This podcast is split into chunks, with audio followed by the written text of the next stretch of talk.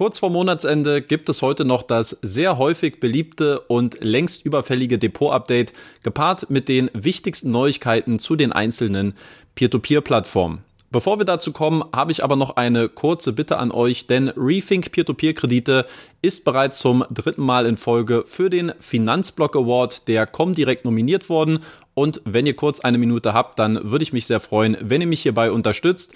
Ich poste den Link dazu in den ersten Kommentar. Dann schauen wir zunächst mal auf mein persönliches Peer-to-Peer-Depot und welche Entwicklungen es hier im letzten Monat gegeben hat. Und wie wir dieser vorbereiteten Grafik hier entnehmen können, konnte ich im letzten Monat insgesamt Einnahmen in Höhe von 314 Euro erzielen. Und sehr erfreulich, insgesamt konnte ich drei neue Bestwerte in Bezug auf meine Einnahmen erzielen, denn ich habe sowohl bei Peerberry, bei Twino als auch bei Income Marketplace meine persönlich höchsten Einnahmen bei den jeweiligen Plattformen erzielen können. Also das ist doch mal eine schöne Entwicklung. Wenn wir auf die Performance schauen, dann gibt's auch hier ähm, drei sehr gute Neuigkeiten und eine weniger gute Neuigkeit. Ähm, die gute Neuigkeit, ich habe wieder ein Trio hier, was mit neuen Bestwerten überzeugen konnte, nämlich Peerberry, Wire und Twino. Hier liegt meine Rendite aktuell so hoch wie nie zuvor bei den jeweiligen Plattformen. Der kleine Wermutstropfen, der geht an äh, Bondora Portfolio Pro. Hier ist meine Rendite jetzt erstmalig unter drei Prozent gesunken. Was die Transaktion angeht, so gab es insgesamt derer drei im letzten Monat. Ich habe 1000 Euro von meinem Konto von Debitum Network abgezogen und dafür jeweils 1000 Euro neu bei Peerberry und bei Lande investiert. Und das hat zur Folge, dass der Wert meines Peer-to-Peer-Portfolios jetzt Ende Juli auf 54.110 Euro angestiegen ist und vorbehaltlich möglicher negativer Überraschungen, von denen ich hoffe, dass die jetzt bis zum Ende des Jahres ausbleiben werden, gehe ich davon aus, dass ich bis Ende 2022 noch die Marke von über 60.000 Euro in Peer-to-Peer-Krediten knacken werde. Dann sprechen wir als nächstes über die wichtigsten Entwicklungen und Neuigkeiten bei den einzelnen Peer-to-Peer-Plattformen und wie ich diese momentan bewerte und einschätze. Los geht's mit Bondora, wo ich mich ja in dem jüngsten Video schon relativ ausführlich zu den neuesten Entwicklungen rund um die Exklusivität von Bondora Go and Grow geäußert habe. Falls ihr das noch nicht gesehen habt, dann holt das gerne nach diesem Video nach. Ich möchte mich deswegen jetzt gar nicht groß wiederholen. Ich möchte aber mal auf ein etwas anderes Thema aufmerksam machen, ähm, was mir aufgefallen ist und wo ich auch wieder sag ich mal, so ein bisschen den Finger in die Wunde legen muss, weil das ähm, aus meiner Sicht mal sehr interessant wäre, auch diese Thematik zu hinterfragen.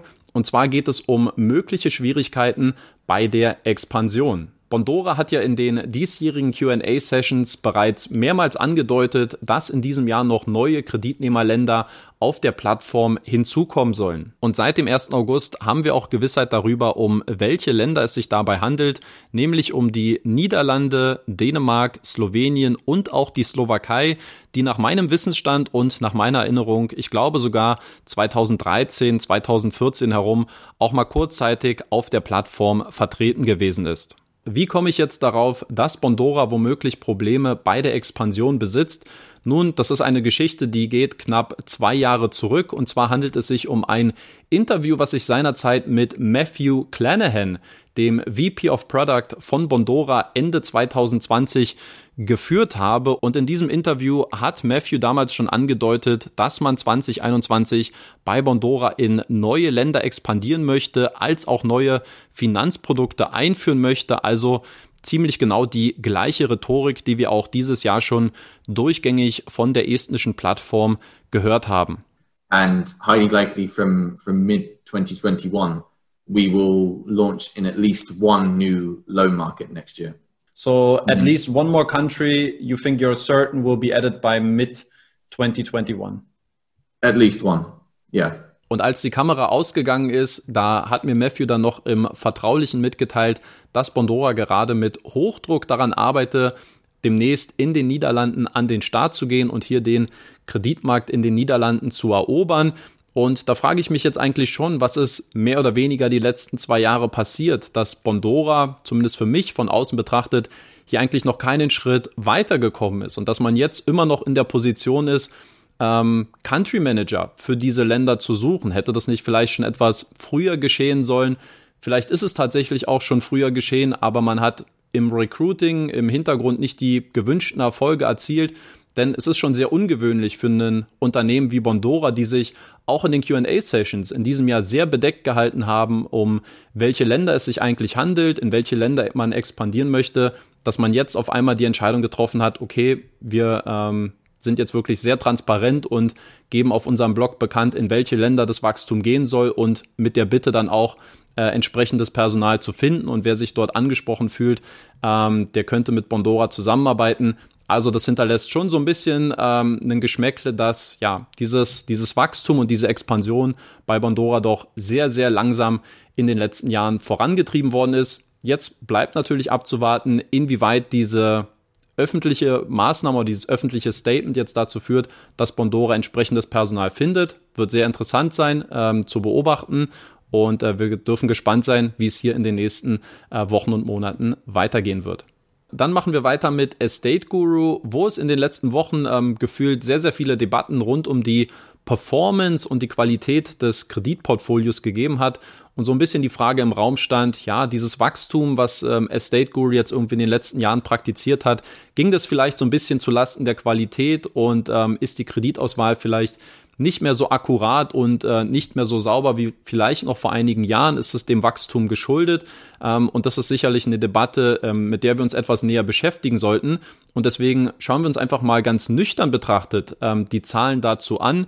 Estate Guru postet ja monatlich immer eine Auswertung ähm, mit der Performance des Kreditportfolios und wie wir der letzten Auswertung jetzt entnehmen können, sehen wir, dass die Quote der sich im Einholungsprozess befindlichen Kredite aktuell bei sieben Prozent liegt. Kleiner Hinweis von meiner Seite, ich persönlich ähm, beziehe hierbei auch immer die teilweise erst eingeholten Kredite mit ein, mache das aber auch schon relativ stringent jetzt die letzten zweieinhalb Jahre. Und dadurch ergibt sich jetzt im Gesamtbild ähm, ja folgende Aussage, nämlich dass der aktuelle Wert, diese sieben Prozent, eigentlich ziemlich genau in dem Bereich liegt, wie auch schon vor knapp zweieinhalb Jahren im April 2020. Allerdings mit dem kleinen, aber feinen Unterschied, dass sich das Kreditportfolio in dieser Zeit fast verdreifacht und von 93 auf 267 Millionen Euro angewachsen ist. Und das bedeutet natürlich auch, dass bei einer gleichbleibenden Quote von Krediten, die sich im Rückholungsprozess befinden, natürlich auch das Gesamtvolumen an Ausfällen entsprechend mitgestiegen ist und sich entsprechend mit verdreifacht hat. Und dann kann es natürlich auch immer wieder zu individuellen Unterschieden bei den Investoren kommen, dass manche vielleicht mehr oder weniger davon betroffen sind, abhängig davon natürlich, in welche Kredite man in der Vergangenheit investiert hat. Ich gebe euch gerne mal einen Einblick in mein persönliches Kreditportfolio bei Estate Guru und wie hier meine eigene Performance aussieht. Insgesamt, das vielleicht kurz zum Kontext, ich bin jetzt seit fast vier Jahren bei Estate Guru investiert, aber natürlich ähm, über die Jahre hinweg ist mein Investment stetig gewachsen und speziell durch die etwas kürzeren Kreditlaufzeiten von meistens 12 bis 18, maximal 24 Monaten sind viele Kredite aus der Anfangszeit, aus meinen ersten Jahren bei Estate Guru von 2018, 2019 jetzt gar nicht mehr mit enthalten. Ähm, deswegen schauen wir mal, wie jetzt mein aktuelles Portfolio bei Estate Guru aussieht. Insgesamt habe ich 145 Kredite momentan in meinem Portfolio 111 davon befinden sich derzeit im Zeitplan. Das entspricht ungefähr 76 Prozent. 26 meiner Kredite sind verspätet. Das sind ungefähr 18 Prozent. Und acht Kredite befinden sich im Rückgewinnungsprozess. Das sind ungefähr 6 Prozent. Und an diesen Zahlen kann man schon ungefähr ablesen, dass ähm, meine Performance aktuell relativ ähnlich zu der ähm, Gesamtperformance der Plattform ist. Und insofern würde ich sagen, bin ich in einem gesunden Mittelmaß, ähm, was auch die Entwicklung der Plattform betrifft. Mich würde mal interessieren, wie es bei euch persönlich aussieht. Ähm, schreibt mir gerne mal eure Statistiken ähm, zum Kreditportfolio von Estate Guru in die Kommentare, ob ihr hier vielleicht etwas mehr oder weniger davon ähm, betroffen seid. Dann machen wir weiter mit Peerberry, wo Anfang des Monats bekannt gegeben worden ist, dass Andreas Trofimovas, CEO der Aventus-Gruppe, jetzt 50 Prozent der Anteile am Peer-to-Peer-Marktplatz hält. Er übernimmt damit die Anteile, die vorher sein Bruder Igoris Trofimovas besaß. Also man kann sagen, es bleibt mehr oder weniger alles in der Familie. Diese engen Verbindungen zwischen Peerberry und der Aventus-Gruppe, die sind ja bereits seit vielen Jahren bekannt und auch schon offensichtlich. Und persönlich muss ich sagen, dass ich insgesamt erstmal kein Fan und kein Freund von diesen Interessenskonflikten bin. Deswegen werden diese unter anderem auch mit einem Punktabzug in meinem Peer-to-Peer-Kredite-Rating bestraft, weil es in der Vergangenheit einfach zu viele Negativbeispiele ähm, exemplarisch bei Mintos auch ähm, gegeben hat, wo diese Interessensüberschneidungen sehr häufig zum Nachteil für die Investoren geführt haben. Aber, und das muss ich ähm, ehrlicherweise auch sagen, ich persönlich habe den Eindruck, dass ähm, speziell diese enge Verbindung zwischen Peerberry und der Aventus-Gruppe sehr wahrscheinlich auch einer der Gründe ist, warum trotz Pandemie, warum trotz Ukraine-Krieg, wo speziell die Aventus-Gruppe sehr, sehr hart ähm, getroffen worden ist, warum es trotz dieser Vorfälle sehr wahrscheinlich ist, dass ähm, die Investoren bei Peerberry keinen Kapitalverlust erleiden werden. Und ich glaube, dass es sehr viele andere ähm, Beispiele gibt, wo ähm, vielleicht in solchen Situationen das Portfolio einfach abgeschrieben worden wäre, wo man geschaut hat, dass man eher so ein bisschen seinen eigenen Hintern rettet. Und genau das habe ich äh, den Eindruck, dass es hier nicht der Fall ist. Und ich glaube speziell diese enge Verbindung zwischen Aventus und Peerberry ist einer der Gründe, warum es so gut funktioniert und warum ich glaube, dass ähm, das hier eine sehr, sehr erfolgreiche Kooperation und Zusammenarbeit ist, die ähm, sicherlich auch sehr vorteilhaft für ähm, viele Investoren am Ende des Tages sein wird. Allein im August sind jetzt nochmal weitere 1,4 Millionen Euro an kriegsbetroffenen Krediten zurückgezahlt worden. Dadurch ist jetzt der Gesamtwert an diesen Rückzahlungen auf 20,9 Millionen Euro gestiegen. Das ist das Äquivalent zu 41,6 Prozent aller betroffenen Kredite, die jetzt momentan ähm, aufgrund der Kriegssituation noch ausstehen und damit befindet man sich aktuell deutlich vor dem Zeitplan, der hier eine komplette Rückzahlung innerhalb von zwei Jahren vorsieht. Also auch hier eine sehr, sehr schöne Entwicklung bei Peerberry. Und aufgrund dieser Unentschlossenheit, wie ich jetzt diese Interessenskonflikte und äh, Gesellschafterüberschneidungen bewerten soll, würde mich mal sehr euer Feedback interessieren, wie ihr das Ganze wahrnehmt. Ja, seid ihr eher die Fraktion gebranntes Kind, Mintos, Finger weg, sowas muss nicht sein? Oder sagt ihr vielleicht doch, hey, vielleicht sind das auch genau diese positiven Beispiele, die eben zeigen und verdeutlichen, dass diese Gesellschafterüberschneidungen auch die Basis für erfolgreiche Rückzahlungen und Rückgewinnungen sein können. Ich bin sehr gespannt, was ihr dazu denkt. Dann schauen wir als nächstes auf Twino und bei Twino muss ich sagen, gut, insgesamt ähm, beobachtet man schon, dass alle lettischen Plattformen jetzt aufgrund dieser Umstellung auf die Nodes beziehungsweise auf die Asset-Backed Securities, dass jetzt alle Plattformen mehr oder weniger mit einem äh, geringeren Kreditvolumen zu kämpfen haben, mal mehr, mal weniger. Ähm, ich habe mir mal ein paar Zahlen rausgeschrieben. Ähm, bei Mintos waren es jetzt im letzten Monat ähm, ein Rückgang von 28 Prozent beim Kreditvolumen. Bei Wire Invest waren es 34 Prozent. Ich glaube, Debitum hatte seinerzeit, die waren ja schon relativ früh ähm, bei dieser Übergangsphase, waren es auch, glaube ich, um die 60, 70 Prozent. Und jetzt hat es eben auch Twino sehr, sehr hart erwischt. Ähm, das Kreditvolumen ist um, um insgesamt 74 Prozent zum Vormonat zurückgegangen. Und das bedeutet in absoluten Zahlen, dass im letzten Monat nur noch 2,4 Millionen Euro an Krediten finanziert werden konnten. Und um das mal so ein bisschen in einen Kontext zu setzen, das letzte Mal, dass Twino weniger Kredite finanziert hat, war Ende 2015, also zu der Zeit, als die Plattform gerade neu gestartet ist. Fairerweise muss man natürlich dazu sagen, dass das in erster Linie eine Frage der technischen Integration der neuen Asset-Backed Securities gewesen ist und nicht unbedingt aufgrund des fehlenden Vertrauens der Anleger, was jetzt ähm, auf einmal komplett weggebrochen sei. Und das verdeutlicht in ähm, gewisser Hinsicht auch die ja, vielfach kommentierte Problematik ähm, bezüglich Cash Track. Auch bei mir persönlich ist es der Fall gewesen. Bei mir hat sich äh, in den letzten Wochen ein sehr hoher dreistelliger Betrag angesammelt. Bezogen auf mein Gesamtinvestment bei Twino entspricht das ungefähr 15 bis 20 Prozent. Also insofern, ähm, ja, nicht schön, aber die Gründe jetzt auch für diese Entwicklung beim Kreditvolumen absolut nachvollziehbar. Ein kurzer Kommentar noch zur Personalrochade bei Twino, die es jetzt vor ähm, einigen Tagen gegeben hat. Ich habe hier schon mal ganz kurz mit Anastasia Olenika gesprochen, die jetzt die Position des CEOs aufgegeben hat, wo jetzt neue ähm, Personen installiert worden sind.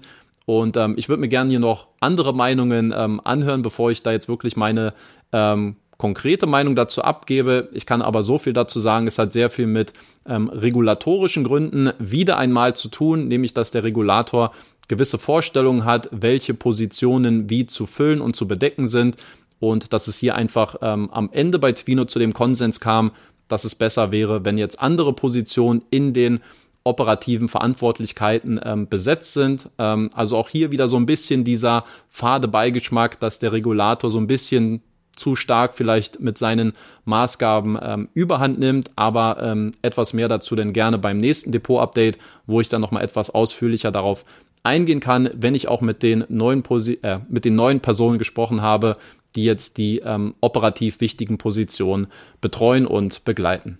Dann schauen wir als nächstes auf Wire Invest und ich merke schon, ich kann mir so ein kleines ähm, Lachen irgendwie nicht verkneifen, wobei die Situation ähm, nicht wirklich zum Lachen ähm, anmutet.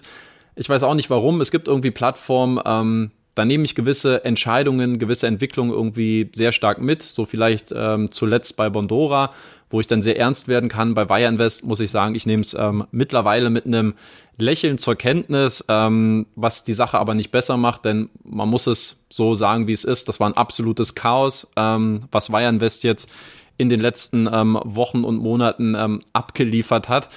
Ich muss sagen, Wire Invest ist ja vom von seinem Stil her, von der Passivität, von der Zurückhaltung, von der Kommunikationspolitik muss ich sagen, sind sie ja in den letzten Monaten eigentlich gar nicht mal so schlecht gefahren. Ja, man hat sich andererorts irgendwie darüber gestritten, was bedeutet das jetzt mit der Einbehaltung, ähm, mit den Quellensteuern bei den lettischen Plattformen, der Übergang zu den Nodes, die Konditionen bei Twino im Speziellen, welche Rahmenbedingungen hat das Ganze?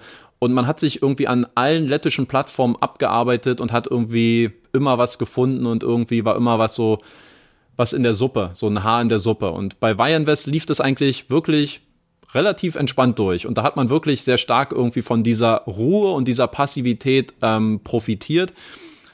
Und West hat sich das von der Seitenlinie angeschaut, hatte ein relativ stabiles, sogar leicht anwachsendes Kreditvolumen im Vergleich zu den anderen lettischen Plattformen. Und ähm, dafür muss man sagen, kam das Echo jetzt umso lauter mit der Umstellung ähm, auf die neuen Asset-Backed Securities ähm, zurück. Wir haben Kontostände, die komplett zerschossen gewesen sind, die nicht den tatsächlichen ähm, Wert wiedergespiegelt haben des eigenen Investments. Ich habe da mehrere E-Mails auch während meiner Sommerpause bekommen, ob man sich jetzt Sorgen machen muss, was ist da los, ist mein Geld verschwunden und ich will nicht von Panik sprechen, aber es war schon sehr viel Unruhe irgendwie rund um Wire Invest zu spüren. Ähm, wir haben einen Buyback-Button, der irgendwie still und leise entfernt worden ist.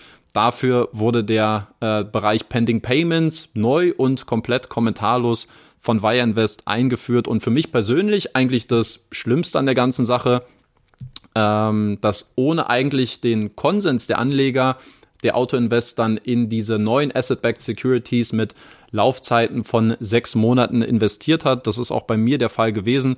Ich kann mich nicht erinnern, dass ich ähm, schon bereit gewesen wäre, diesen Schritt zu gehen, aber ähm, Invest hat da wohl einen anderen Kenntnisstand und ganz ehrlich, ich versuche es mal ohne Spaß oder diesen ironischen Unterton oder diesen sarkastischen Unterton, ähm, dass Invest jetzt nicht unbedingt zu den besseren technischen Plattformen im Markt gehört. Das sollte mittlerweile jedem bekannt sein. Das ist kein ähm, offenes Geheimnis mehr. Aber ich muss sagen, gepaart mit dieser überaus dürftigen Kommunikationspolitik, mit dieser Passivität, mit diesem ja, wirklich zurückhaltendem, passiven Kommunikationsstil ist es wirklich eine sehr toxische ähm, Kombination, wo ich absolut verstehen kann, dass da sehr viele ähm, Anleger in Aufruhr sind. Und äh, ich bin mir sicher, dass es auch ähm, Wire Invest sehr, sehr viele ähm, Anlegergelder kosten wird. Und man muss auch festhalten, für eine Fintech-Plattform, die so lange jetzt schon am Markt ist, die so eine Historie hat und so eine starke Gruppe eigentlich auch im Hintergrund, ist diese Entwicklung und diese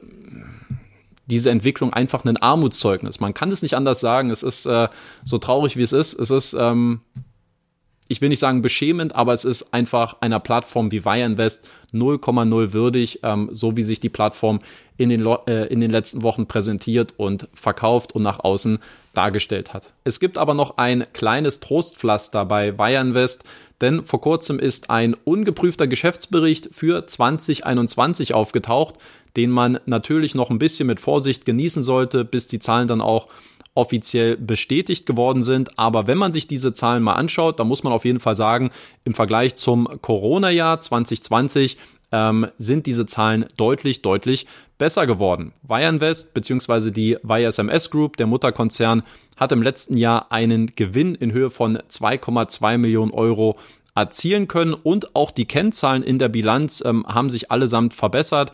Das geht los bei der Eigenkapitalquote, beim Liquiditätsgrad, beim Verschuldungsgrad, ähm, auch die immateriellen Vermögenswerte. Also da muss man wirklich sagen, die Zahlen sehen sehr, sehr ordentlich aus und das ist vielleicht so eine kleine Entschädigung für alle Investoren aufgrund der jüngsten Turbulenzen bei Wire Invest. Und zu guter Letzt sprechen wir dann auch noch kurz über Lande, die lettische Agrarplattform. Und hier können wir das Depot-Update mit einer sehr schönen Geschichte abschließen, denn Lande hat ähm, vor einigen Wochen den ersten Rückgewinnungsprozess erfolgreich abgeschlossen, indem alle Investoren ihr komplettes Kapital und auch die Zinsen zurückbekommen haben. Hierbei hat es sich um einen ähm, lettischen Agrarkredit gehandelt, der mit einer erstrangigen Hypothek besichert gewesen ist. Der Beleihungswert lag hierbei 48 Prozent. Nachdem der Kreditnehmer keine Rückzahlungen mehr geleistet hat, ist die Plattform im Mai vor Gericht gegangen, hat die Anklage erhoben und kurz bevor es jetzt zu einer Zwangsversteigerung ähm, gekommen ist, hat der Kreditnehmer nochmal eine Refinanzierung organisieren können, in dessen Folge dann Anfang Mitte August alle Investoren, die jetzt auf Lande von diesem Kredit betroffen gewesen sind, ihr komplettes Kapital inklusive Zinsen zurückbekommen haben. Also das ist doch mal eine ähm, sehr, sehr schöne Entwicklung und eine nette Anekdote nochmal zum Abschluss für dieses Depot-Update. Ich sage vielen lieben Dank fürs Zuschauen, danke für eure Aufmerksamkeit. Tut mir den Gefallen, lasst auf jeden Fall noch einen Like für dieses Video da, wenn ihr mich und diesen Kanal unterstützen wollt. Und ich freue mich, wenn wir uns dann beim nächsten Video schon wiedersehen. Bis dahin, lasst es euch gut gehen, genießt das Wochenende und tschüss.